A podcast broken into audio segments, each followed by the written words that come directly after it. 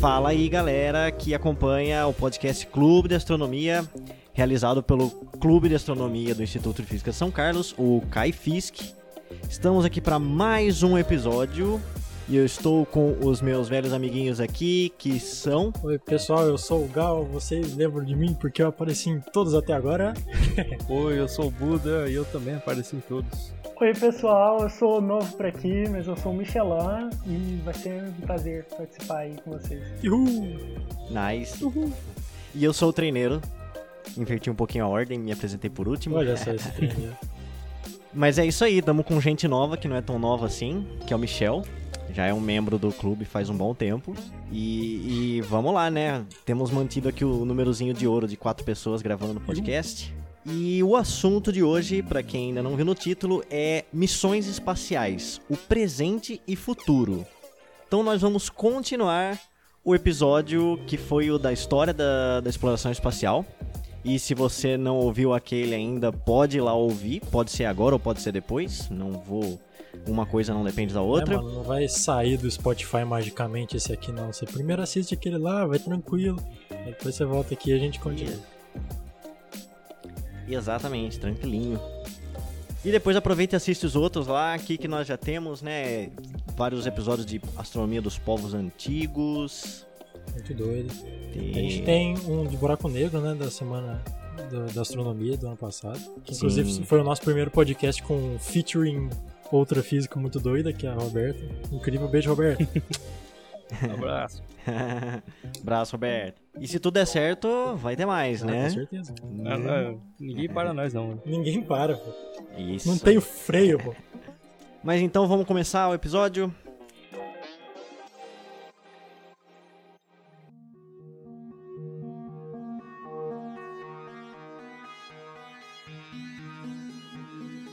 Mas então vamos lá. É, eu vou começar aqui já fazendo um, um brainstormzinho com vocês. Uh, vamos pensar em motivos. Motivos pelo qual a gente quer ir para o espaço. O que, que vocês acham que a gente pode usar para justificar a exploração espacial? Cara, ah, se eu fosse seguir por alguma linha de raciocínio, assim, a primeira coisa que me vem à mente é, é um interesse capitalista, assim, um interesse de explorar por extrair recursos que a gente tem disponível no espaço. Putz, descobriram petróleo certo, em Marte. Eu ia ser mais específico, mas nessa linha também é mineração, né? É mineração, clássica.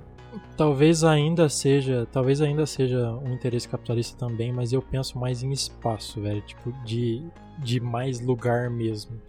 Porque, nossa, todo dia eu levanto que tem sete. Eu levanto da cama e, e penso que tem 7 bilhões de pessoas nesse planeta e. Sei lá, parece que é muita gente. Né? Vai superlotar por aqui. Sim. É, vai sei lá. Sim, mano. Nossa síndrome de protagonista nos dá um desconforto quando a gente lembra do tanto de gente que tem no hum. mundo. Sim, ou seja, a sobrevivência do ser humano a longo prazo, né? Pensando que é, se a gente continuar no atual no atual ritmo de consumo, não vai ter muito mais espaço pra gente aqui não, né? Pois é. E querendo ou não, o Sol um dia vai engolir a Terra, né? Então, uma, um motivo assim bem de longo prazo seria de fazer o ser humano virar uma espécie interplanetária. Uau! Vai ser doido. Certo? Uh -uh. Mas assim, quando eu falo de explorar espaço, eu penso em colocar coisas no espaço. Então dá para pensar nos motivos mais até mais simples e que acontecem assim nesse momento. Alguém pode dizer, por exemplo? Colocar satélite lá em cima? Colocar satélites. Especificamente para quê? Pra ouvir o podcast do Clube de Astronomia, né? Ele tá... Porque quem tá ouvindo. Isso aí tem cara de, de coisa tá pensada, tá... hein, velho? foi tudo uma conspiração. Então quer dizer que é tudo caifício? Sempre foi. Você tá, lá, você tá lá no meio da Amazônia, no meio do nada, assim, você pensa, putz, que vontade de ouvir um podcast sobre Terra plana. Aí você pega o seu, a sua torrezinha de internet via satélite e ouve. Felicidade. E felizmente abre um GPS também, pra sair do meio da Amazônia, porque. É, acho que não é um lugar muito. Ah, vai que você quer ficar lá. Aham. Uhum. E, e, também, se, se tiver de boa, espera-se que não esteja um incêndio na Amazônia. Mas caso haja incêndios, também pode ter um satélite aí monitorando, de repente. Hum. Então, satélites têm muitas coisas importantes relacionadas, inclusive a internet, pela qual você agora ouvinte deve estar tá ouvindo a gente, né? E comunicações em geral, meteorologia, tudo isso daí pode funcionar à base de satélite. Lembrando um pouco do episódio da história das explorações, pode ser usado também para jogar bombinhas na cabeça do. é verdade. Espionagem ou como o João tinha colocado, reconhecimento não consentido. e bom, eu vou colocar mais uns motivos aqui. Alguns bem simples também. Por exemplo, o estudo do espaço em si, por meio de telescópios, sondas interplanetárias, experimentos de astrobiologia, enfim, a, a, aumentar o nosso conhecimento sobre o universo. Outra coisa que talvez a gente comente aqui seria turismo. Parece que ainda não é uma realidade, mas nós vamos falar sobre isso no episódio de hoje também. Turismo espacial. Oh. Já pensou, cara, ver a Terra lá de cima? É, vai ter muito. Hum. Acho que é o rolezinho do futuro, né? É, então. rolezinho lá no espaço. E até mesmo quando a gente fala de a parte capitalista do espaço parece uma coisa do futuro, né? Você extrair recursos, mas vamos lembrar que existem spin-offs tecnológicos e que se produz muita tecnologia a partir do, do, do que se constrói para o espaço. Então a NASA tem um chamado programa de spin-offs, que são é, produtos de tecnologia que são levados para o dia a dia a partir de coisas que eles produziram para as missões deles, sabe? E já existem mais de 2 mil produtos classificados nesse programa. Então, muita coisa aí surge para o nosso dia a dia e é vendida, né? Rende dinheiro a quem é, desenvolveu isso a partir da exploração espacial. Doideira.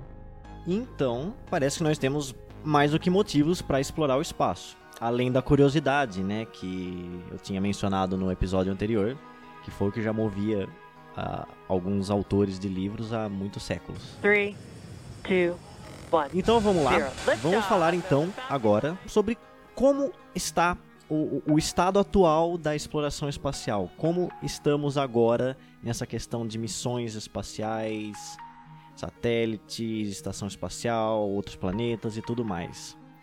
Então vamos começar aqui por aquela aquela grife, né, a, a NASA, muito conhecida. famosa. É. E, bom, como eu falei brevemente também no outro episódio, ela foi criada em 1958, ainda no contexto daquelas crises do Sputnik, quando foi quando a União Soviética lançou é, o Sputnik, o primeiro satélite, isso causou um rebuliço lá nos Estados Unidos. Ela é uma agência civil, então a NASA em específica não tem caráter militar, e vale destacar que a NASA foi sucessora da NACA, criada em 1915. Só que essa NACA ela cuidava de assuntos aeronáuticos em geral incluindo assuntos de fins militares. Então, tecnologias de aviões, inclusive aviões de guerras que foram produzidos para nos Estados Unidos foram feitos nessa NACA. E quando começou lá essa época da, da corrida espacial, o, eles fizeram a NASA justamente para separar o que era exploração espacial civil do que era coisas militares. Outra coisa também que muita gente não sabe é que várias das instalações da NASA já existiam na sua fundação. Por exemplo, o famoso Jet Propulsion Lab, o laboratório de propulsão jato lá, que era do exército. E depois que criaram a NASA, passou a fazer parte da NASA. Certo? Ela foi fundada em 58, mas muito da sua estrutura já existia antes. Bom, e se no outro episódio a gente falou o que a NASA fez ao longo da história, vamos falar o que, o que a NASA faz hoje em dia, certo? Então, vamos começar por uma coisa interessante, que são programas tripulados. É... A começar pela Estação Espacial Internacional, né? Levemente famosa. Talvez alguém aí já tenha ouvido falar dela. E até vocês vão ver que boa parte das atividades hoje se concentram em cima da espação. Da espação. espação da espação espacial. espação espacial. Internacional. Enfim. Nossa, aí doeu. Elas se concentram ao redor da ISS, a International Space Station. Então, a NASA é uma das agências espaciais que mantém a estação espacial, junto com a Roscosmos da Rússia, a JAXA do Japão, a ESA da Europa e a CSA do Canadá. Nós vamos falar mais sobre algumas dessas daqui ainda hoje. 3, 2, 1. E bom, zero. o que, que é a estação espacial? Alguém sabe dizer assim? Em poucas palavras. Uma estação que fica no espaço? Olha só! Adoro os matemáticos. Esse aí é gente. é bom, velho. Esse cara é bom, mano. A resposta tá 100% correta, não posso negar. Mas é. É, bom, uma estação espacial, a definição é justamente isso, uma, uma estação que permite a permanência do ser humano a longo prazo no, no, no espaço. Mas especificamente a Estação Espacial Internacional é como se fosse um grande laboratório de pesquisa em órbita, né? Agora, por que, que você precisa de um laboratório em órbita? Bem, lá você pode ter microgravidade, exposição à radiação sem ter as capas de proteção aqui da Terra, entre várias outras coisas que fazem valer a pena um grande investimento em fazer experimentos científicos lá na estação em órbita, ok? Então tem astronomia, astrobiologia, meteorologia, física em geral e várias outras coisas são experimentadas lá. Uh, especificamente a NASA, ela começou em 2011 o chamado Commercial Crew Program, que é o Programa de Tripulações Comerciais, cuja ideia seria justamente repor o buraco que ficou após o encerramento dos ônibus espaciais, certo? Então, quando os ônibus espaciais foram encerrados em 2011, os Estados Unidos voltou a depender exclusivamente da, da Rússia para lançar a tripulação à estação espacial. Então, junto com o encerramento dos ônibus espaciais, começou um programa que visaria desenvolver um novo veículo espacial tripulado para levar é, pessoas, levar e trazer pessoas à estação espacial internacional. E bom, uma coisa interessante desse programa é que ele já representou uma tendência muito forte da, da era atual da, da, da, exploração espacial, que foi quando a NASA buscou parceria com empresas do setor privado. Então, não mais eles tentariam fazer aquilo sozinhos, deixando apenas alguns trabalhos secundários para empresas, mas eles contratariam empresas para realmente desenvolver grande parte desse programa, desse novo veículo. E, bom, eles fecharam um contrato com a SpaceX e. Olha lá o cara. A, a SpaceX, né? Nem, nem vamos falar desse nome aqui, imagina. é a única vez que você vai ouvir esse nome. Chegaram a fechar contrato com a Boeing também. No momento eu precisaria verificar, mas parece que esse contrato não, não foi para frente. E também com a Northrop Grumman, entre outras empresas das qual pode ser que nós das quais pode ser que nós falemos aqui. E bom, a SpaceX desenvolveu uma nave chamada Crew Dragon, com os foguetes da família Falcon, especificamente Falcon 9, que foi feita para esse programa primariamente. E essa nave, a Crew Dragon, hoje em dia, no momento em que gravamos esse episódio, já foi testada e está em operação. Então, para quem não viu, no dia 30 de maio de 2020, a SpaceX lançou pela primeira vez o Crew Dragon, da chamada missão Crew Dragon Demo 2, com dois astronautas vivos, né, pessoas que, Ainda que bem, né? foram né? Até a estação espacial. Sim. Hoje. Não, é importante mencionar, porque essa foi a demo 2. A demo 1, que foi em 2 de março de 2019, levou apenas bonecos. Ah, e ela chegou à estação tá. espacial. Mas com bonecos. Faz sentido, faz sentido. Entendi, mano. Sim, então em 2020 eles finalmente chegaram ao ponto de testar com seres humanos. Testar. É, sim. Testar. foi depois de muitos testes eles chegaram a levar seres humanos e está em operação, digamos. É, em novembro de 2020 teve um outro voo tripulado também da, da Crew Dragon. E bem, percebam que foi a SpaceX que desenvolveu, mas foi uma parceria com a NASA, certo? É uma parceria ali entre uma entidade pública e uma empresa privada. 3, 2, 1. O que mais que a NASA faz? É, além dessas atividades, tem muitas atividades não tripuladas. Então, por exemplo, missões de cargas para a estação espacial, que apesar da, da cisão, da, da, do encerramento dos ônibus espaciais, existiam outros é, veículos de carga que foram feitos para levar coisas até a estação espacial. Por exemplo, a nave Cygnus, fabricada pela Northrop Grumman, e a nave Cargo Dragon, também da SpaceX. O cara gosta de dragão, mano. o cara gosta. O, o, Elon, o Elon Musk é uma pessoa peculiar, eu diria. Excêntrica. Porra, peculiar, você foi bastante generoso, hein, velho? Sim. Para dizer o mínimo, para não tomar um strike aqui, né? Por ah, sim. É Discurso de... Elon Musk. Elon Musk, caso você esteja ouvindo aí, patrocina. Patrocina nós. um dia a gente consegue. Lá. Sim. Actually, Elon Musk, in case you're listening to the Clube de Astronomia, Give me the money. Yeah, we're asking Give for some sponsorship, money. please. Para, para de ensinar o macaco a jogar videogame, dá dinheiro pra nós. Prioridades. Sacanagem. Bom, que outras atividades? A NASA também mantém alguns telescópios espaciais. Por exemplo, o Hubble, que está lá há muito tempo no espaço, né? Como eu disse, foi lançado por um ônibus espacial E até hoje, de vez em quando, precisa não só operar ele, mas como também fazer algumas algumas opera algumas manutenção com ele. Eles mantêm junto com a ESA da Europa e com o instituto lá da John Hopkins. Eles também têm o Chandra, que é um telescópio de raio-x. E, bom, se tudo der certo dessa vez, marcado para o dia 31 de outubro de 2021 está o lançamento do James Webb. James Webb Space oh, Telescope. Tão aguardado. Senhor hype. Tão aguardado. Será que vai dessa vez? Agora vai. Uhum. Você que tá ouvindo aí a gente, diga para nós depois nas redes sociais se ele foi lançado ou não. Então o Cyberpunk já chegou e o, o James não foi ainda. é, cara. Bom, que mais? A NASA mantém várias projetos, vários projetos de sondas interplanetárias. E foram muitas dessas sondas. Eu falei de algumas no episódio anterior, mas aqui eu vou falar só das principais, assim, entre as que estão ativas. Por exemplo, lá em Marte tem um rover chamado Curiosity e dois veículos orbitais. E ainda um lander, que é um bicho que pousa e fica lá no lugar dele. Rover, para quem não sabe, é um veículozinho, né? Um, um carrinho de controle um remoto, no caso. é, um jipinho que fica andando lá passeando por pura diversão. Não, para claro, para coletar dados científicos.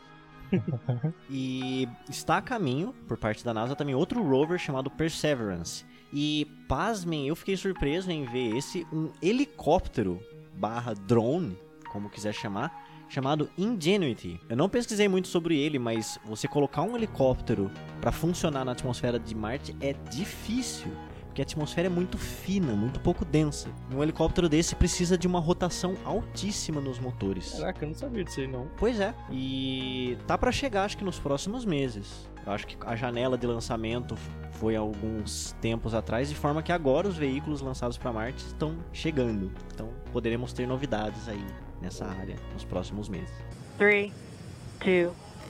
Bom, para Vênus, a NASA já lançou alguns veículos, mas no momento nenhum ativo, não que eu encontrei pelo menos. Mercúrio, também nenhum ativo. Eu marquei aqui como none, not a number. Hum. Coisa de programador. Enfim. E em, em Júpiter, eles têm uma sonda huygens Juno, que atualmente está em órbita e operante. E em Saturno, vamos colocar aqui uma menção honrosa, né? Porque ela já não está mais operante, a Cassini-Huygens, que ah. operou de 2004 a 2017, a, a Cassinão, e, hum. e em 2017 a, a, missão foi encerrada com ela sendo lançada para a, a atmosfera de, de Saturno e foi destruída ali. Foi um momento bastante interessante. Bom, e tem também as sondas Voyager 1 e 2, que foram lançadas lá em 1979. E bem, elas estão até hoje em contato com a NASA, certo? Não estão fazendo muita coisa nesse momento, mas até hoje eles recebem o sinal dela. E elas estão indo lá para longe do sistema solar. Foi o objeto criado por seres humanos que foi mais longe, né? Sim, com certeza. É o que foi mais longe, porque não foi lançada outra assim para essas naipes tão há tanto tempo, né? No caso tem a sonda New Horizons, que foi lançada em 2007 e passou já por Plutão em 2015 e por um outro objeto transneptuniano, o tal do Ultima Thule, é nesse meio tempo aí. É até engraçado porque ela foi lançada em 2007, com o destino primário Plutão, e um pouco depois começou as controvérsias, né, se Plutão era planeta ou não. Mas a sonda já estava no caminho, enfim. Tadinho do Plutão, né, gente? Uh, e para finalizar aqui da, da, da, NASA, tem a sonda Parker, que foi lançada em 2018 e ela está numa órbita excêntrica ao redor do Sol, ou seja, com um, um periélio bem próximo do Sol. E o objetivo é justamente estudar o Sol. O que é o periélio, treineiro? Ah, o periélio seria o ponto da órbita de um, de um corpo celeste ou de uma sonda em que ele está mais próximo do objeto que ele orbita. Então, se a sonda está ao redor do Sol, orbitando ao redor do Sol, o periélio é o ponto em que ele mais se aproxima do Sol. E a gente fala periélio, né? Hélio, por causa do Sol. Se fosse aqui na Terra, seria o perigeu. Oh, na Lua, peri... peri oh. periluna, aí já não sei. Peri... peri... Aí aqui no, no, no funk é o peri... peri... periguete, né? Uau. É esse. Qualidade a gente se vê no Kaifisk, mano. Tal, talvez não seja tão bom colocar essa. Mano. Põe sim. Vai ficar. Põe sim. Vai ficar para as próximas gerações ver como é que você era agora. Ai, não, é complicado. É, pra quando ele for professor ou algo assim. e aí, complica. 3, 2, 1. Bem, falamos aqui da NASA, pouco conhecida pelo mundo aí, né? Uma agência nada importante na história. Mas agora vamos falar então de programas espaciais de outros países, ok? Porque afinal não é só a NASA que faz as coisas, é... e o objetivo dessa sessão é justamente mostrar que tem muitos países hoje em dia desenvolvendo atividades de exploração espacial. É interessante ver isso porque realmente na, na, na época da corrida espacial estava totalmente centrada a atividade espacial em Estados Unidos e União Soviética. E outros países começaram a entrar na onda, assim, criaram agências mas não tiveram avanços muito significativos comparados aos das duas superpotências. Mas hoje em dia essa tendência mudou. Então, é, a atividade de exploração espacial já está mais descentralizada ao redor de outros países. Ok? Então vamos começar aqui por uma, uma agência que não é exatamente secundária, não é de um país secundário, mas seria a agência da Rússia, que é a chamada Roscosmos. Bem, ela não é tão secundária porque ela herdou a maior parte do programa espacial da União Soviética, que, como eu acabei de falar, foi extremamente ativo durante a corrida espacial. E a Roscosmos mantém grande participação na ISS e ela mantém até hoje o chamado programa Soyuz de voos tripulados, lançado pelos foguetes da família R7. E essa família aí de foguete e de veículos, elas fazem dezenas de lançamentos anualmente e são ainda hoje o principal de transporte, o principal meio de transporte de tripulantes à estação espacial. Para vocês terem ideia, desde 1966 já foram mais de 1.700 lançamentos desse programa Soyuz, que mantém esse mesmo nome desde então. Tá doido, mano. Loucura.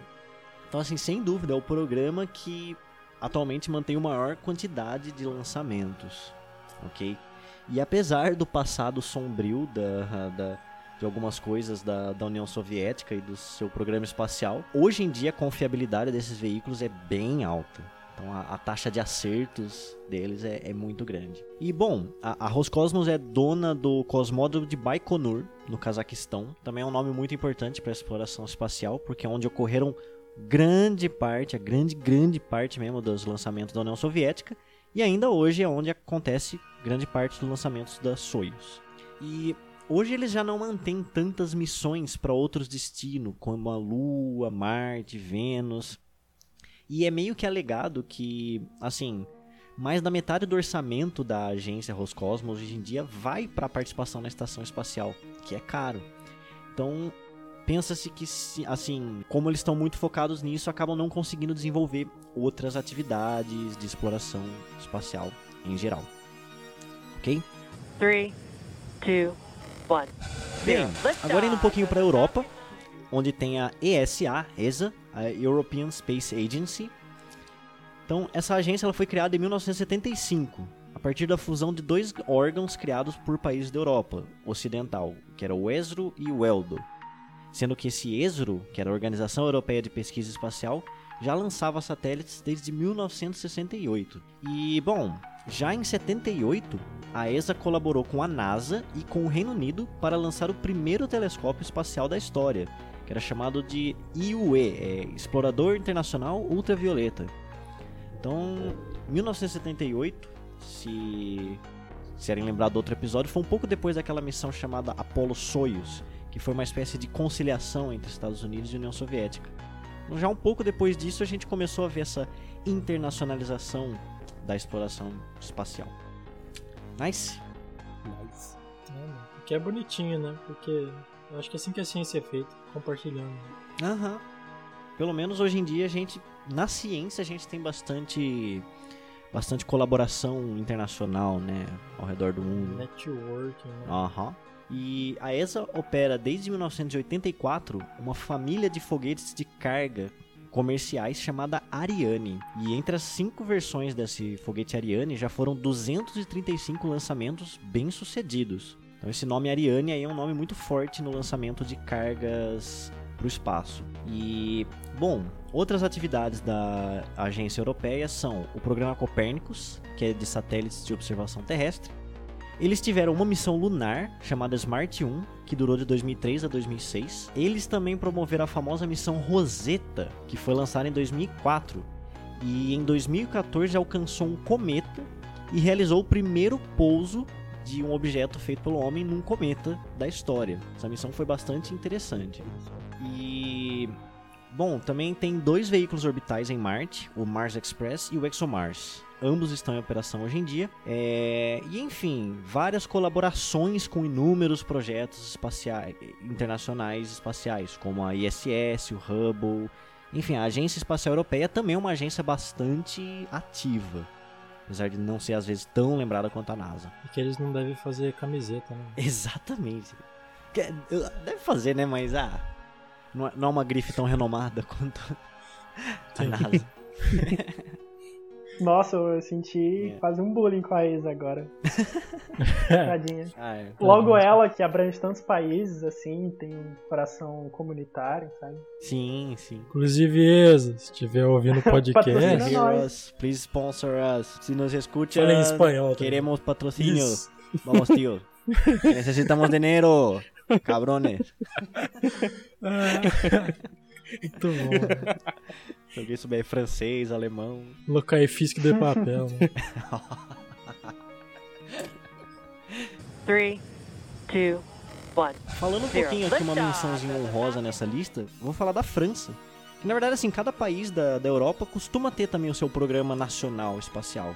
Mas quase sempre, assim, é como se fosse um membro auxiliar da ESA, né?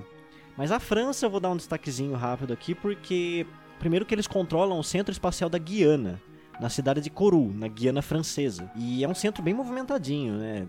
Acontece bastante lançamento lá. E esse centro tem uma peculiaridade que ele está perto do Equador, e isso torna ele conveniente para lançar as órbitas de baixa inclinação equatorial. Então, às vezes é melhor você lançar de lá do que de algum outro centro de lançamento para lançar um, um veículo que tem uma órbita perto do Equador. É basicamente isso. E um fato inútil aqui, ela foi a primeira e única agência, a da França, a lançar na órbita da Terra um gato e não um cachorro, um ser humano. Isso aconteceu em 63. Não vai agregar nada na nossa vida, mas beleza, tá aí. Agora falando da China. E a China tem a CNSA, pelo menos em inglês, né, que seria Administração Espacial Nacional da China. E para quem não sabe, a agência da China também é bastante movimentadinha. Eles estão conquistando bastantes coisas ultimamente. Então, é, por exemplo, a, a, a, em 99 eles iniciaram os testes do chamado programa Shenzhou. Não vou tentar falar a pronúncia certa aqui. E em 15 de outubro de 2003, eles se tornaram o terceiro país a lançar um ser humano em órbita com a missão Shenzhou 5. Então, a China já lançou ser humano em órbita também por meios próprios, beleza? Lançamento feito na China com veículo chinês é... e tudo mais. É isso, mano. E os caras com medo de comprar celular da China. Mano. É. Os caras com medo de vacina. vacina. É. Hum.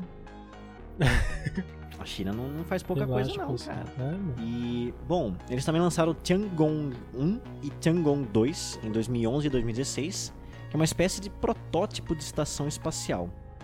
Só que são protótipos, ainda pretendem fazer o lançamento completo dessa, desse veículo. E desde 2007 eles operam uma série de missões lunares, que em geral são chamadas de Chang'e, entre orbitais, rovers, flybys, então várias coisas aí na Lua já fizeram. E em 23 de julho de 2020, eles lançaram a missão Tianwen 1 para Marte. Olha só, então a China também tá tentando ir para Marte e deve chegar, como eu disse, nos próximos meses. Meses? Ô louco. O planeta vermelho. Oi? Meses, mano? É, nos próximos meses. Eu não anotei certinho quando é para chegar, mas tem uma data. Então procurem aí Tianwen ou sonda China Marte que o Google deve deve ah, pode que não saber disso não. O planeta vermelho aí ficando cheio. É, então. Eu, eu, eu vou falar uma coisa aqui agora, se se tiver errado, alguém manda no nosso forms. Inclusive, a gente acabou de criar um formulário aí pra, pra se a gente cometer algum erro. Coisa que acontece, né? Sim, Mas... se você quiser falar, ah, porque o Gal falou merda ali, hein, mano. é verdade. Fala pra mim então. Só aí na descrição lá do podcast você acha o link. Sim, sim, sim. Exatamente. Tá no Anchor, tá no Spotify também. Uhum. É, vai ter retratação, retratação formal em caso de, de erro aí. Ah, já teve. Certeza, a gente, a gente... Sim. É, já é, teve uma. A gente pode soltar isso num episódio. Se for uma coisa muito, muito, muito ruim, a gente pode editar o episódio e subir de novo. Eu quero um post no Instagram da Luísa Mel, poxa. Isso foi muito específico e eu sinto que eu não tenho contexto pra entender. Mas bora pra frente. É. Bora pra comentário frente. Comentário de BBB, deixa quieto. ok. 3, 2, 1. Outros, outros países aqui que tem uma agência espacial bastante agitadinha. Inclusive aqui eu tô focando mais na, nas agências espaciais que são mais capazes e que têm mais conquistas, mas muitos países por aí já tem alguma espécie de agência espacial que de alguma forma realiza atividades espaciais. Bom, o do Japão que a partir de 2003 se chamou JAXA, J-A-X-A, que é a Agência Japonesa de Exploração Aeroespacial. E, bom, o Japão em si lançou seu primeiro satélite em 1970, chamado Oshumi, então faz bastante tempo. E até os anos 2000, eles focaram basicamente em satélites de comunicação. Mas durante os anos 80 e 90, eles lançaram vários satélites de observação em raios X. Então eles já faziam também coisas científicas nessa época. E em 85 eles lançaram duas sondas, a Sakigake e Suisei. Não vou tentar novamente me preocupar com falar corretamente para estudar o cometa Halley. E adivinha só, eles conseguiram. E que mais? 2003 a 2010 operaram uma sonda chamada Hayabusa, que alcançou e retornou amostras de um asteroide. Uh, lançaram duas missões bem-sucedidas à Lua, duas missões bem-sucedidas para Vênus e tentaram uma sonda para Marte em 98, mas o combustível acabou no caminho por causa de problemas no começo da missão. E também já mandaram coisas para a estação espacial também. Então o Japão, aquela pequena ilhazinha lá no meio do oceano, com algumas outras ilhazinhas menores ainda perto, tem bastante coisa em questão de exploração espacial. Alguns anos atrás eles lançaram a Hayabusa 2, né? Que também pousou num. Olha, não fiquei. Eu acho que foi um. Nossa, bom saber. Asteroide. Eu... Bom saber. Eu, não... eu, lembro de ver na TV, porque em casa ah, tinha o canal japonês. que doideira! Como assim? Tem, tem um canal japonês que manda sinal pro mundo inteiro. LOL. Que legal. Buda, sempre nosso troglodita, quer dizer, poliglota. e enfim, entre várias outras coisas também que são da Agência Espacial Japonesa. É, próxima menção aqui é a Agência Espacial da Índia, chamada ISRO, que é a Organização Indiana de Pesquisa Espacial. E essa agência foi fundada em 1969 e em 1975 já lançaram seu primeiro satélite, chamado Aryabhata, treineiro falando as coisas tudo errado, com um veículo soviético na época, né? E em 1980 o Rohini, o primeiro com foguete indiano. Então, a Índia já desde 80, 1980, já conseguia lançar os seus próprios veículos espaciais. E a Índia é um país que assim muita gente não lembra que ela faz ótimas contribuições à, à comunidade científica internacional, né? É, a ISRO está entre as cinco maiores agências espaciais do mundo aí. Muita gente acaba esquecendo do, do potencial indiano também de, de participar da, da, pesquisa científica no espaço é, da humanidade, assim, sabe? Eu acho que a Índia merece um destaque muito grande.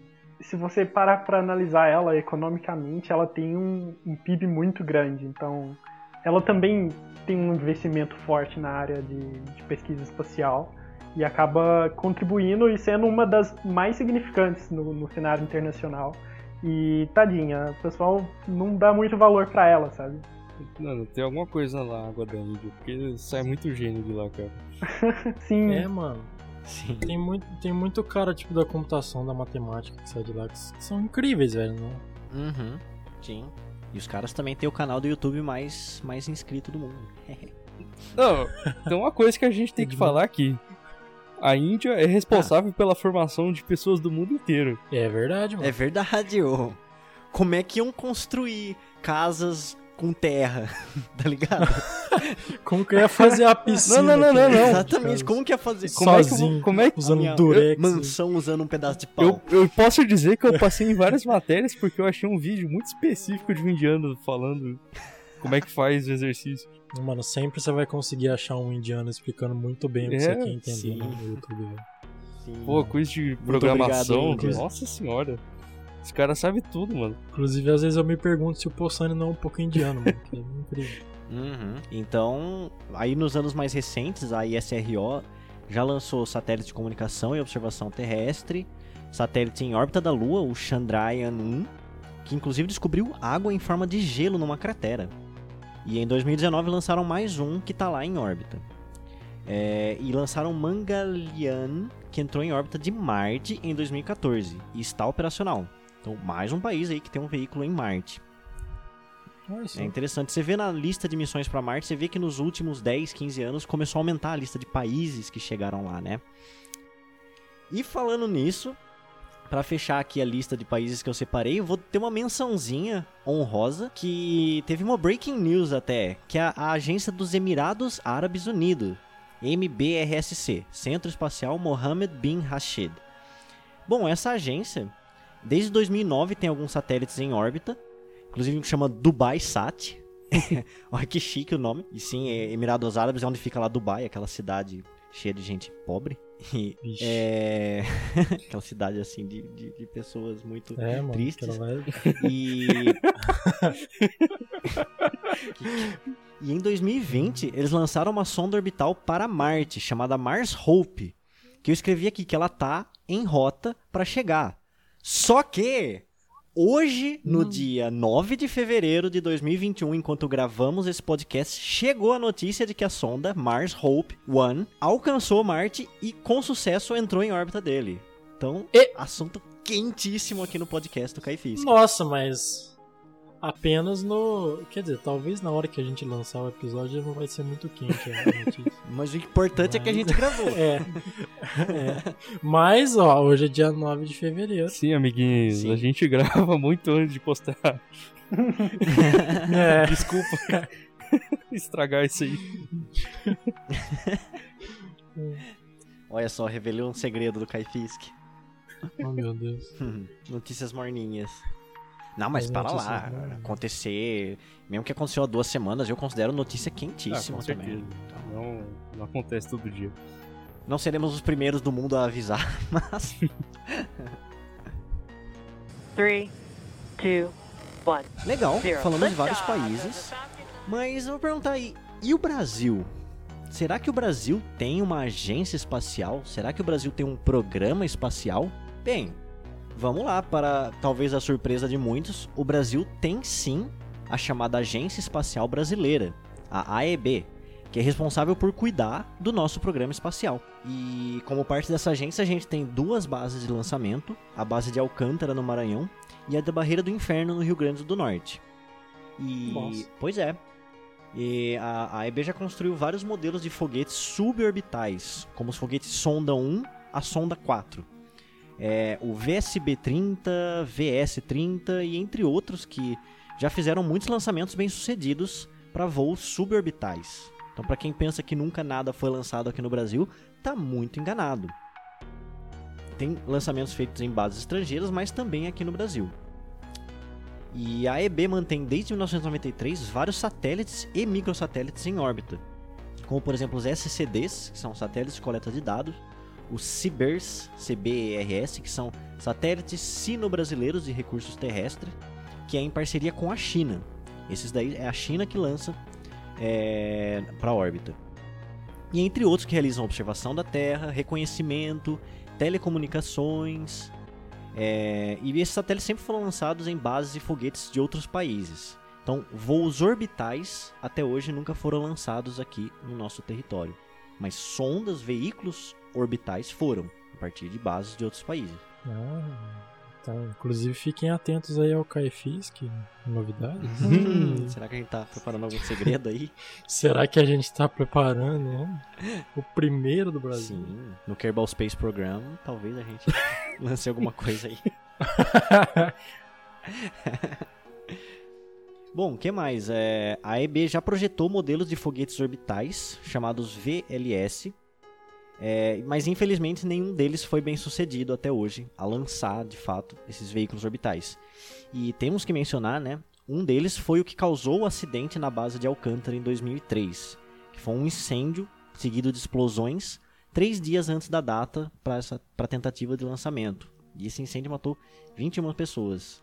Então, assim, foi um evento bastante trágico, devido a uma falha lá. E isso foi um golpe no nosso plano de programa espacial, certo?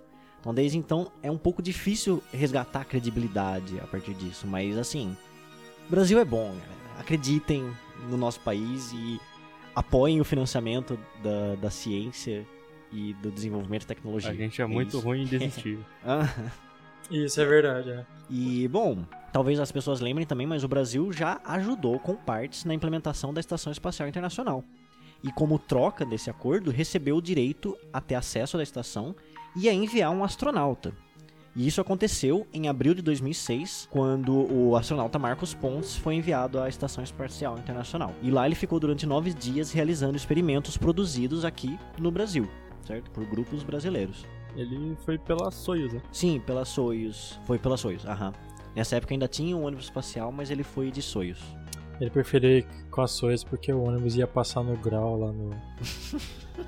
no... Nossa, o ônibus espacial tinha parada. É. Ele ia. O, o, o grau do. do... o grau de fora grau da atmosfera é muito caro. É. Grau aí... estratosférico. Eu, eu, acho interessante isso, é um brasileiro trabalhando com a NASA voando pela Rússia. Viva a colaboração internacional. Bom, é importante mencionar também que a gente tem o INPE, certo? O Instituto Nacional de Pesquisas Espaciais, que desenvolve pesquisa e capacita pessoas em áreas relacionadas a espaço, geofísica, meteorologia e etc. E bom, é, fora isso, se você for olhar mesmo para projetos assim menores, você vai ver muitas coisas relacionadas a projetos aeroespaciais.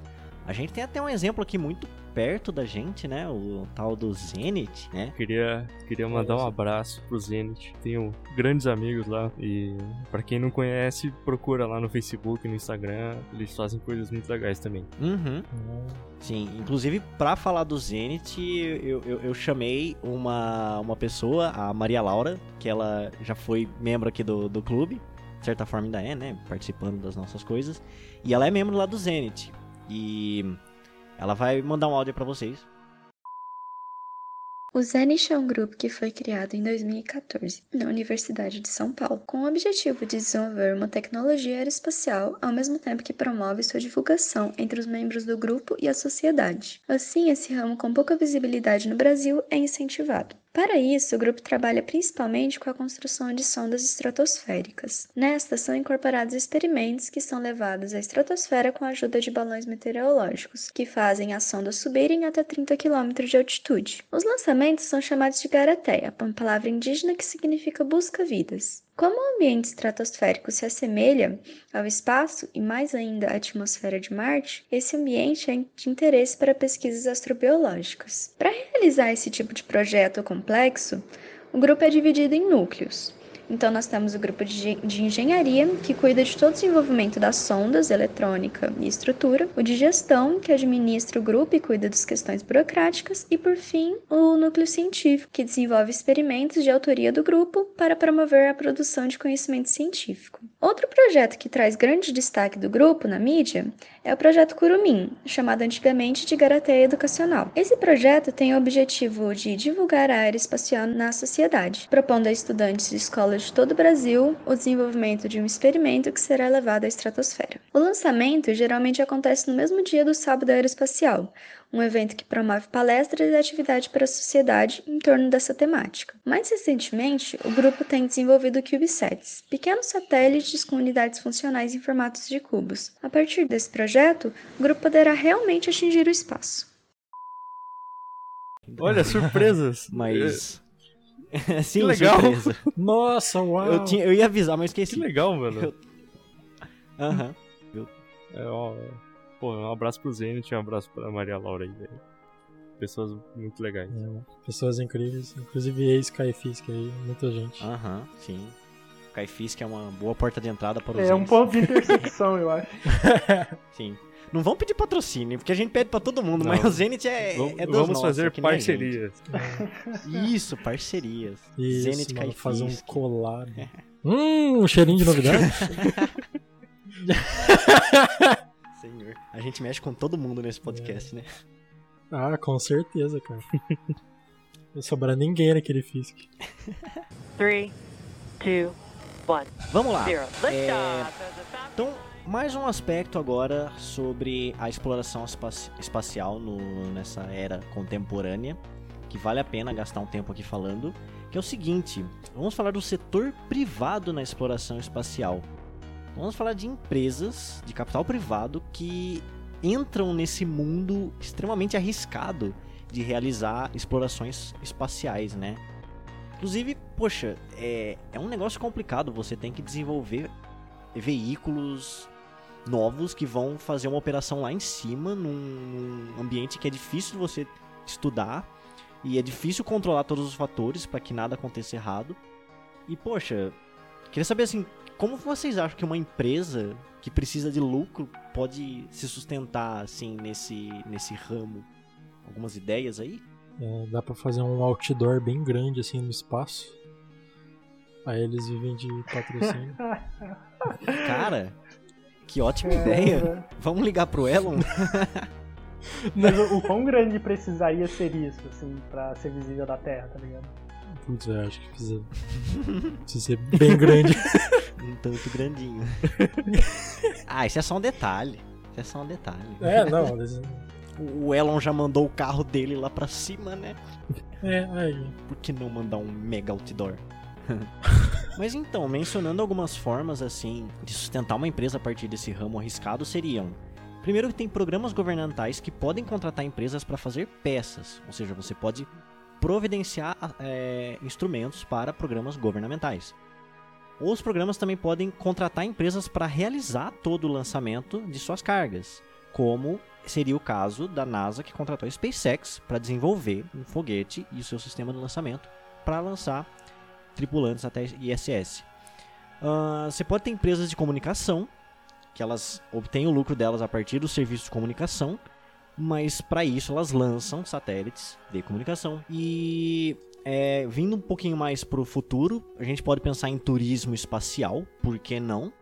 Afinal, acho que todos nós teríamos um pouquinho de curiosidade para conhecer o espaço sem objetivo, assim, sem a gente ser um astronauta, cientista muito, muito bom. e também, como foi dito, a exploração de recursos, certo? Se um dia a gente começar a minerar rochas, também seria uma atividade lucrativa por si só. É, e um pouco mais secundário também existem alguns casos de prêmios que são dados por novas conquistas. Por exemplo, aquele Google Lunar X Prize, que seria dado à primeira empresa que pousasse na Lua, mas é meio que meio que ninguém ganhou. mas houve muitos exemplos desses prêmios na história, como exemplo na história da aviação, teve muitas conquistas foram é, cujas empresas conseguiram foram premiadas por alguma agência.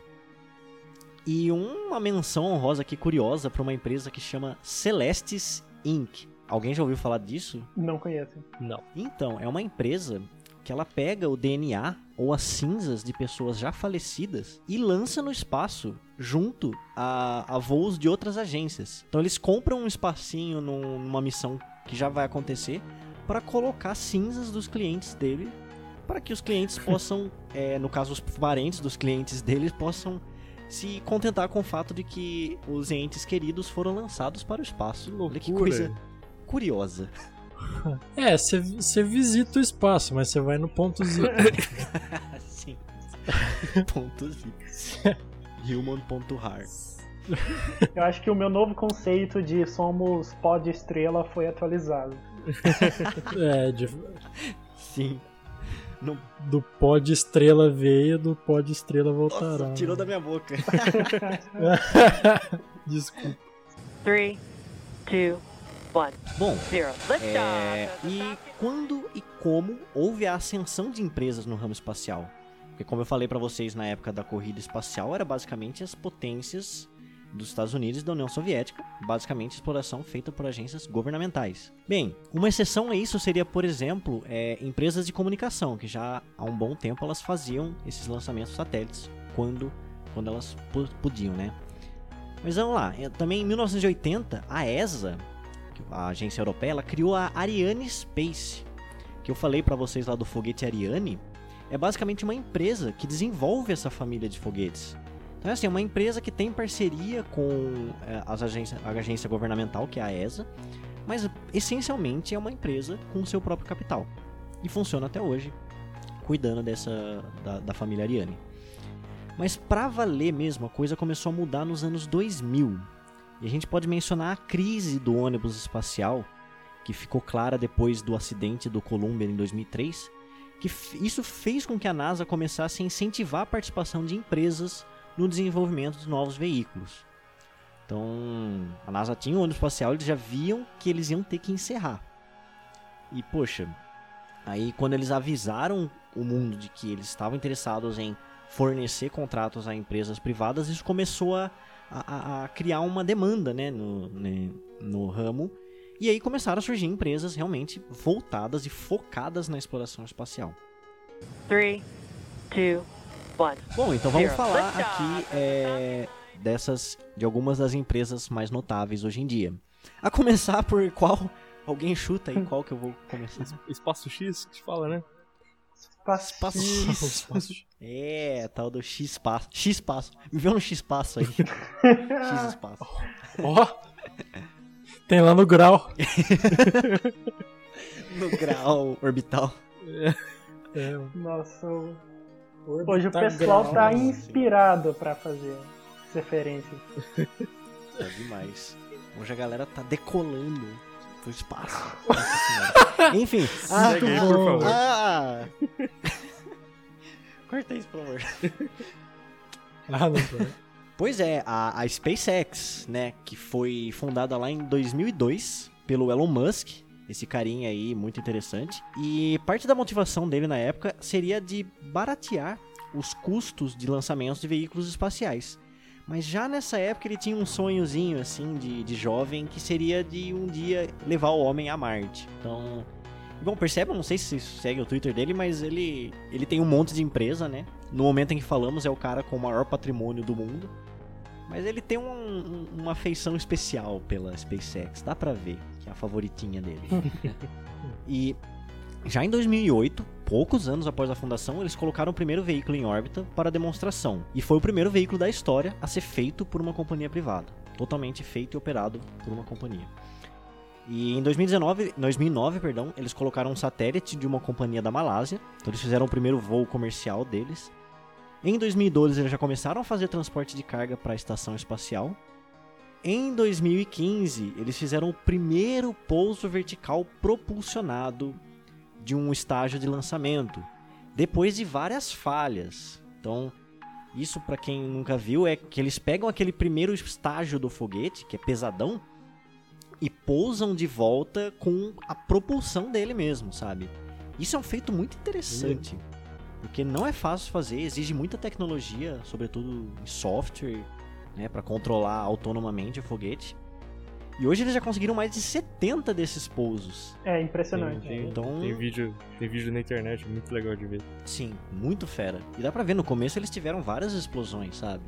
Mas foram lá, insistiram. Deve ser muito difícil para uma empresa você ficar perdendo veículo assim por explosão. Mas estão aí, cara. Tá aí. então. E isso tem uma importância também para a exploração de Marte, porque em Marte é difícil você pousar totalmente um veículo só com paraquedas, novamente por causa da atmosfera fina. Como já falamos em 2020, ou melhor, falamos agora, em 2020 eles fizeram a primeira missão tripulada deles em parceria com a NASA rumo ao ISS. E tem muitas outras coisas sobre a SpaceX, né? Tem o Falcon Heavy e o Starman, que pegou carona no carro Tesla do Elon Musk e foi pro espaço. é, tem os testes da Starship, não sei para quem tá assistindo aqui perto de quando a gente postou, não sei como está aí quando você ouvir, mas no momento eles estão testando o Starship, que é um veículo muito grande e muito pesado de lançamento, e eles já conseguiram fazer ela voar com sucesso no momento em que falamos, né? só que ainda não conseguiram fazer ela pousar. Então teve dois testes e nos dois a Starship teve uma explosão assim, linda de ver, sabe? linda. E para completar da SpaceX, eles anunciaram agora oficialmente que eles querem fazer o primeiro voo 100% turístico. Já era uma ideia deles, mas agora eles anunciaram aí que vão levar esse projeto de fazer um voo turístico para frente. Para que é um voo turístico, não é você colocar um turista numa missão espacial. OK? Isso é responsabilidade. Uhum. Bastante. Mas vindo deles, assim, eu acho que isso a gente pode confiar que isso vai acontecer nos próximos anos, porque só o pouso do, do Falcon 9 em 2015 já foi um feito muito grande e que fez muito o nome da empresa, sabe? Porque a ideia inicial era reduzir os custos de, de viagens espaciais e eles conseguiram, assim como uma empresa privada, reduzir consideravelmente de 3 a 4 vezes os valores gastos numa viagem espacial. Então, eu, eu tenho fé, assim, que nos próximos anos a gente já já vai ter rumores, assim, de, de como vai ser essa viagem turística. Uhum. Sim, sim, nossa, a SpaceX tem um progresso impressionante, assim, na, nas conquistas dele. Você compara, assim, com as outras empresas atuais, eles... Eles conseguem muitas coisas e muito rápido, apesar das falhas, das explosões. Acho que isso se deve um pouquinho ao, ao carinho que o Elon Musk tem pela empresa. Ele tem ser. suas favoritas. Deve ser. Que não é... é, tipo não é só dinheiro, assim. Tipo, acho que ajuda um pouco ter essa visão. Uhum. E só para colocar um adendo aqui, é, turismo espacial, para quem não sabe, já é uma realidade. Não da forma de um voo turístico. Mas, por exemplo, existe a Space Adventures, que é uma empresa fundada em 98, que ela basicamente gerencia a compra de um assento num voo já tripulado de alguma missão lá da Soyuz para a ISS. Só que eles compram esse assento para algum cliente deles, turista. E já foram feitos sete viajantes, já foram sete pessoas já viajaram desse jeito. Então assim, eles vão junto com astronautas que vão fazer alguma operação lá na ISS, só que eles vão para visitar. E a empresa ela gerencia isso, mas elas não fazem o lançamento e tudo mais. Louco, Sim. Muito Imagina. E foram sete viajantes, um deles foi duas vezes. então foi bom. Gostou da viagem? É, gostou. Mas assim, ainda hoje é extremamente caro você fazer um negócio desses, né? 3, 2, 1, Bom, o que mais outras empresas aí no ramo espacial? Tem a Blue Origin, que é do Jeff Bezos, o dono da, da, da, da Amazon, né? Que ela é uma empresa que tem mais ou menos o mesmo modelo de negócio da SpaceX. E eles tiveram avanços recentemente aí no sentido de realizar voos tripulados. Por exemplo, agora em 14 de janeiro de 2021, eles fizeram um teste da cápsula deles lá, acho que é do. que foi lançado pelo foguete New Shepard. É, e foi um teste bem sucedido. Então, assim, é uma empresa que tem uma progressão mais lenta que a da SpaceX, mas pouco a pouco eles estão avançando aí. Então é bom ficar de olho na Blue Origin. É, tem também a Virgin Galactic e a Virgin Orbit, que são membros do conglomerado Virgin Group, é um grande conjunto de empresas de ramos diversos, né? E a Virgin Galactic desenvolve um Space Plane. Para quem não sabe, um Space Plane, um avião espacial, é um veículo que ele é assim, ele é tanto capaz de ir para voo no espaço, quanto se sustentar num voo aqui na Terra, né? Então, um exemplo de Space Plane seria o, o ônibus espacial, né? Ele faz as duas coisas, tem as asas lá. E eles estão tentando desenvolver um, um, voo, um avião desse para voos suborbitais turísticos ou científicos. Já a Virgin Orbit, que é mais recente, desenvolve um foguete que seria lançado já em voo a partir de um Boeing 747. Ou seja, um avião que leva esse foguete lá para cima e do avião esse foguete é lançado. Nossa. E louco, né? E agora também em janeiro de 2001, procurem no Google, foi o primeiro voo de teste desses caras aí e deu certo. Tem umas imagens muito bonitas do foguete sendo lançado a partir de um avião. Caraca. Então, mais uma aí pra ficar de olho. É... Além disso, tem, por exemplo, a Northrop Grumman, que é uma empresa de americana de tecnologia aeroespacial e de defesa, que já há um bom tempo ela fabrica equipamentos para a NASA.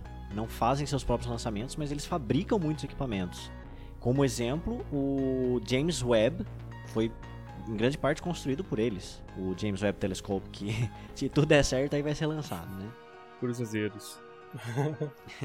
e bom, entre muitas outras empresas, se vocês quiserem, tiverem curiosidade aí, em funções mais secundárias, assim, tem muitas empresas no ramo espacial. Starlink. Okay? É, Starlink? Os satélites lá ficam um atrás do outro. Assim, Também é da música, eu acho. Sim. Ah, é, desculpa. É, ah, é uma, é uma empresa? A Starlink é o nome da empresa também? Eu acho. Eu não sei se é um projeto, uma empresa, mas é. Sim. É, eu acho que Starlink é o nome do eu projeto. Eu acho que é do projeto e é da SpaceX. É da SpaceX? É. Olha é, eu acabei de... E sim, é da SpaceX. Eu entrei no site aqui do starlink.com e já tem um X grandão da, ah, da SpaceX. Mas é, é, interessante comentar, porque ano passado eles começaram a testar a internet. Ah, e legal. É, tem, tem potencial, assim, de você ter uma internet muito, muito boa no meio do nada. Uhum. É. Sim, sim. A ideia do projeto é bem legal. Eu queria dizer que eu não consigo falar da Blue Origin sem ter na minha memória aquela icônica foto, imagem que apareceu numa reunião uma vez. Sim. É, é quase que inevitável para mim. Sim. A gente vai deixar aqui pros ouvintes procurarem depois é, foguete. Só joga no Google, assim, vocês, vocês vão entender o que a gente tá falando. É, é... Não vamos falar nada além disso. Porque o nosso podcast é pra família. Exatamente. mas sim. Eu não ia falar, mas não, já é, isso merece uma menção honrosa. falou. Por favor, Vitória, Precisou. se você estiver escutando esse podcast. É, toma cuidado se estiver assistindo o um lançamento da Blue Origin. Cuidado, as pessoas podem interpretar mal. Ai. 3, 2, 1, Bem, e agora que falamos bastante sobre o estado atual da, da exploração espacial aqui entre nós seres humanos, vamos falar um pouquinho, bem pouquinho, sobre o futuro da exploração espacial. E como tem muita coisa também a respeito de projetos para o futuro, eu vou focar naquilo que está sendo concretamente desenvolvido, certo? Então, em, em, em, particular, eu vou dar bastante ênfase aqui para um projeto que está chamando muita atenção nos últimos anos, que é o chamado projeto ou programa Artemis. Alguém sabe qual que é o objetivo desse programa aí? Hum, o nome é familiar, mas eu não, não lembro. Hum. Vale colar? Oi? Vale colar do que você escreveu ali no chat. Vale, vale, vale. Seria a Lua? A Lua! Muito bem, Buda. Nossa. Excelente. Esse Buda. O Buda lembrou da primeira semana Caraca. de astronomia, mano. É. oh. Então, o pro, a ideia do programa Artemis é, é Artemis, falei Artemis, que é, seria levar o homem de volta à Lua, certo? Então não só sondas, mas colocar de novo o homem para pisar na Lua. E em particular, dessa vez, estabelecer a presença humana permanente em sua superfície. Então não mais levar os caras lá para passear e voltar. É deixar a galera lá, sabe? Criar uma base, uma espécie de base lunar. Oh. E isso seria uma primeira missão, um primeiro passo também para uma missão tripulada para Marte. Bom, ela é coordenada pela NASA, mas conta com a parceria de inúmeras agências governamentais e privadas, que é esse modelo mais moderno de exploração espacial. É, inclusive, fica aí para quem não sabia, que em dezembro de 2020 o Brasil assinou um termo de interesse em participar do programa Artemis. E não é ainda um compromisso em participar, não é um contrato, mas é uma declaração oficial de interesse. E a ideia seria construir um rover, ou seja, um veículozinho para operar lá, além de outros experimentos científicos. É, Treneiro, explica um pouquinho ah. qual seria a vantagem assim de ter uma base lunar no, no quesito facilitar a exploração em Marte. Certo. Do que eu sei, é a Lua, por exemplo, pode servir como um, um ponto de reabastecimento. Então, se você quer levar um veículo muito grande e pesado para Marte, você pode lançar ele primeiro para a Lua. Aí, grande parte do peso desse veículo é gasto aqui na, no lançamento da Terra, que é bastante custoso, né? E lá na Lua, já longe da influência da atmosfera terrestre, é, você pode abastecer esse veículo e lançar ele para Marte. Claro que a gente lança hoje as sondas para Marte, são sondas levinhas. Para coisas mais pesadas, você tem que ver formas mais eficientes. E, sobretudo, o interessante seria desenvolver e testar os conceitos de uma base fora da Terra, sabe? Então, os conceitos e a tecnologia que você aprende fazendo uma missão de base lunar podem ser exportados para uma base marciana. Nice? Oh. Nice. Então, bom, é, vamos às partes dessa missão. Então, é uma missão assim bastante audaciosa. Ela não é simplesmente um ou dois veículos, mas um conjunto de veículos que teriam que ser mandados em vários lançamentos. Um deles chama Orion, que está sendo feito pela Lockheed Martin e a Airbus, que seria um veículo, uma cápsula de tripulantes, que transportaria 2 a 6 tripulantes. O foguete SLS, que é Sistema de Lançamento Espacial, está é, tá sendo desenvolvido pela própria NASA e seria um foguetão de 111 metros de altura, bem gordão mesmo. É, procurem depois para ver as imagens do projeto. E seria baseado no foguete que lançava o ônibus espacial. E esse foguete seria para lançar o veículo Orion, ok? Teria também a Lunar Gateway, que seria uma espécie de estação espacial ao redor da Lua, que seria como se fosse uma, um veículo de apoio para essa missão, além de um veículo que permitisse desenvolver pesquisa científica ao redor da Lua em si, certo? E também o, os HLS, que são os Human Landing Systems, que é o nome genérico que eles dão aos vários veículos que vão pousar na Lua com tripulantes, né? E há vários sendo desenvolvidos, mas não houve ainda uma seleção definitiva de qual empresa ou qual veículo vai ser usado.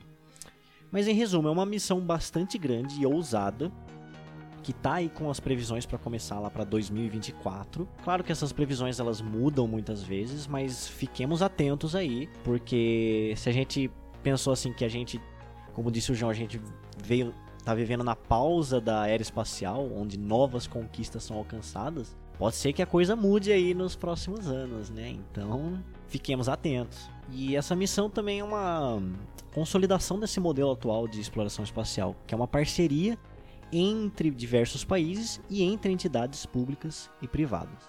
3, 2, 1, E bom, além disso, é, será que a gente tem planos concretos para levar o homem para Marte? Planos concretos assim, sendo desenvolvidos no momento? Bem, ah, mano. Ah, diga, diga. Já tem muito mais coisa, já tem muito mais coisa em Marte do que eu imaginava.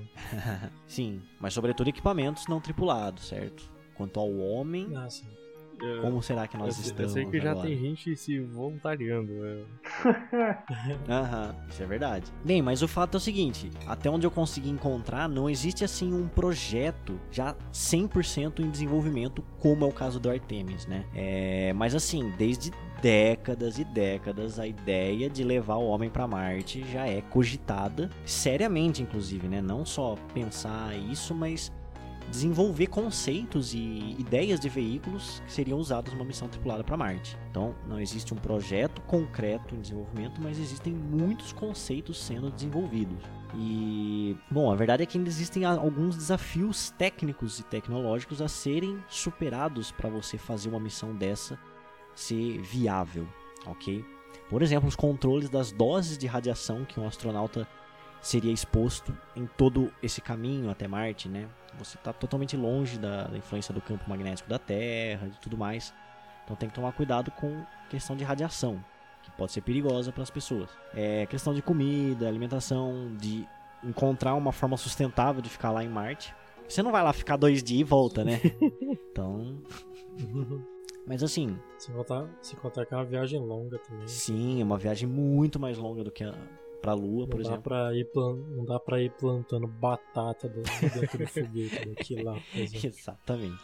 É quase uma visão do filme lá do Interestelar, sabe? Que tem umas fazendas dentro da, da nave espacial.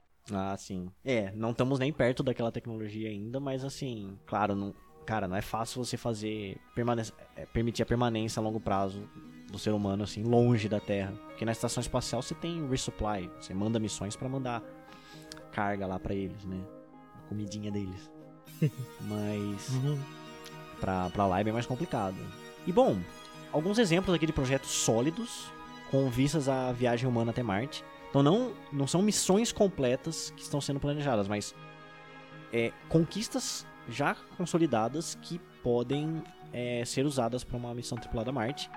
Bom, SpaceX, novamente falando dela, Desde 2016 eles divulgam, divulgaram que tem uma espécie de programa marciano assim sendo pensado.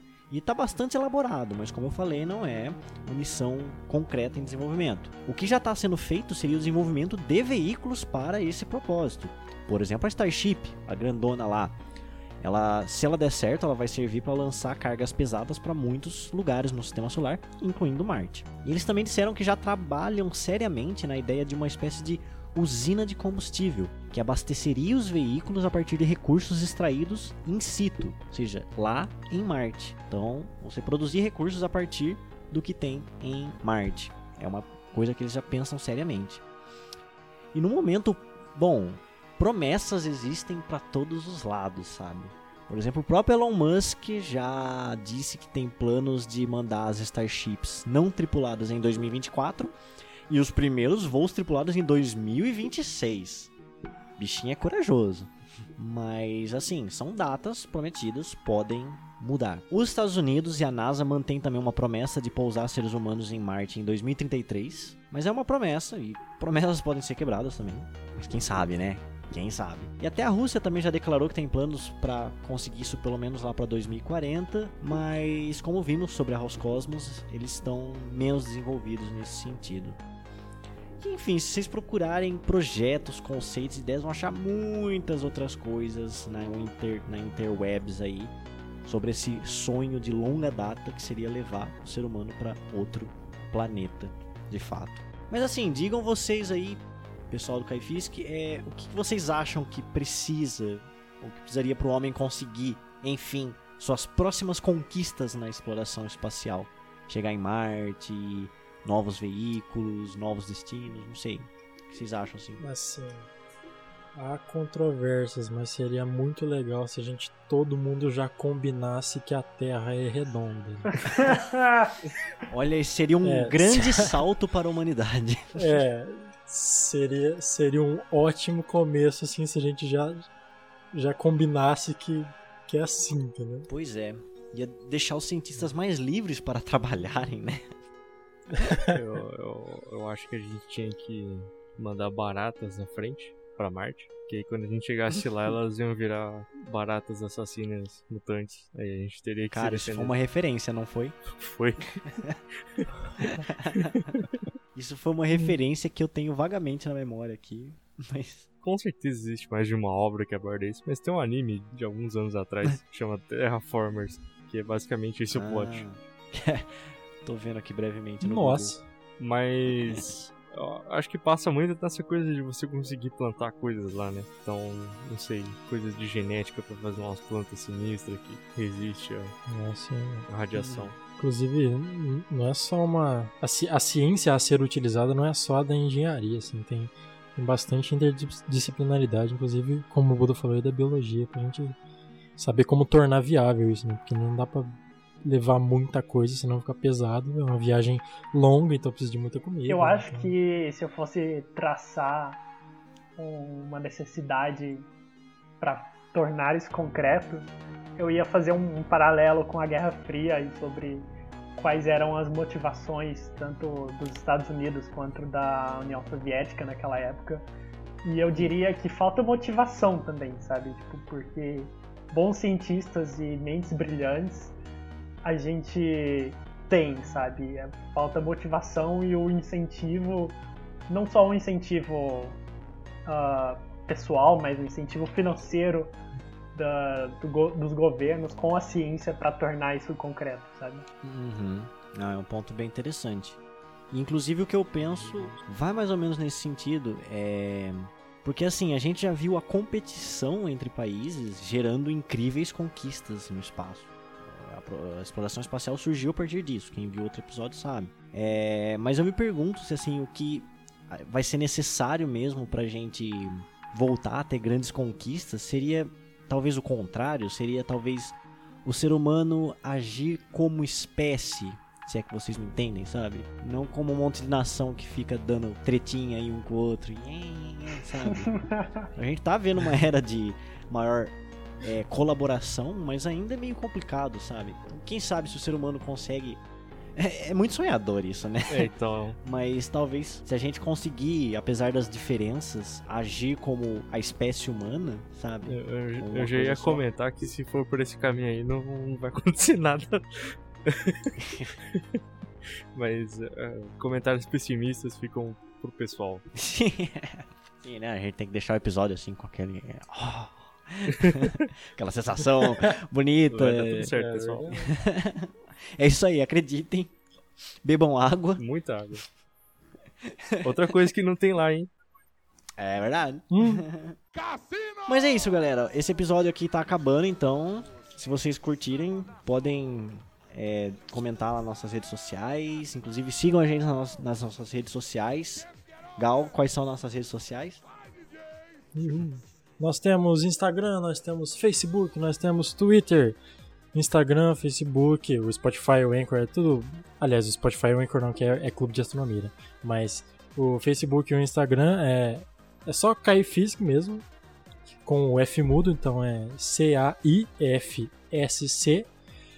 E infelizmente a gente tem o Twitter aí, que é Caifisc1, tudo em letra maiúscula. Roubaram o nosso Caifisc. Inclusive fica novamente aí. Twitter, devolva o nosso arroba Caifisk. Mas tirando o Twitter, que é arroba Caifisk1, todas as letras em, em maiúsculo, é, o Facebook e o Instagram é só Caifisk mesmo. Você acha a gente lá.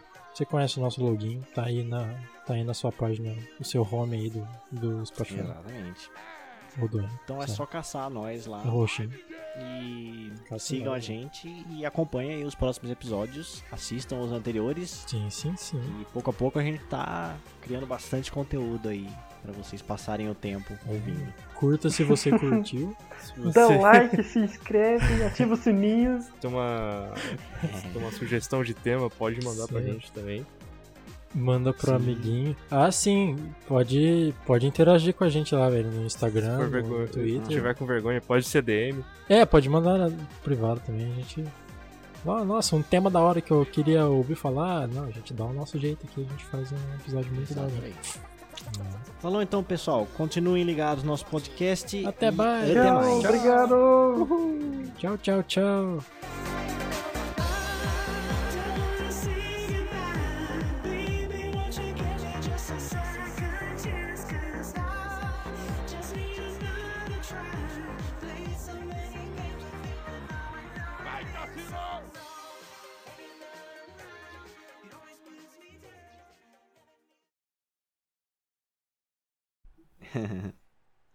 e. Deixa eu ver de tempo aqui. Nossa, é, corta isso depois, vai. Não, precisa acelerar. É. Nossa, eu não entendi uma palavra que ele falou ali, mas. não, acho que já passou uns, uns 15 minutos pra acelerar. Ah, sim. O Buda corta depois ou põe nos bastidores. é, óbvio, a gente já sabe pra onde vai. Bora. Pá, e o Buda coloca alguma coisinha ou não coloca, não sei. Mas corta no caso, essa parte não corta e fica no final. Sim, essa parte sempre vai pro final.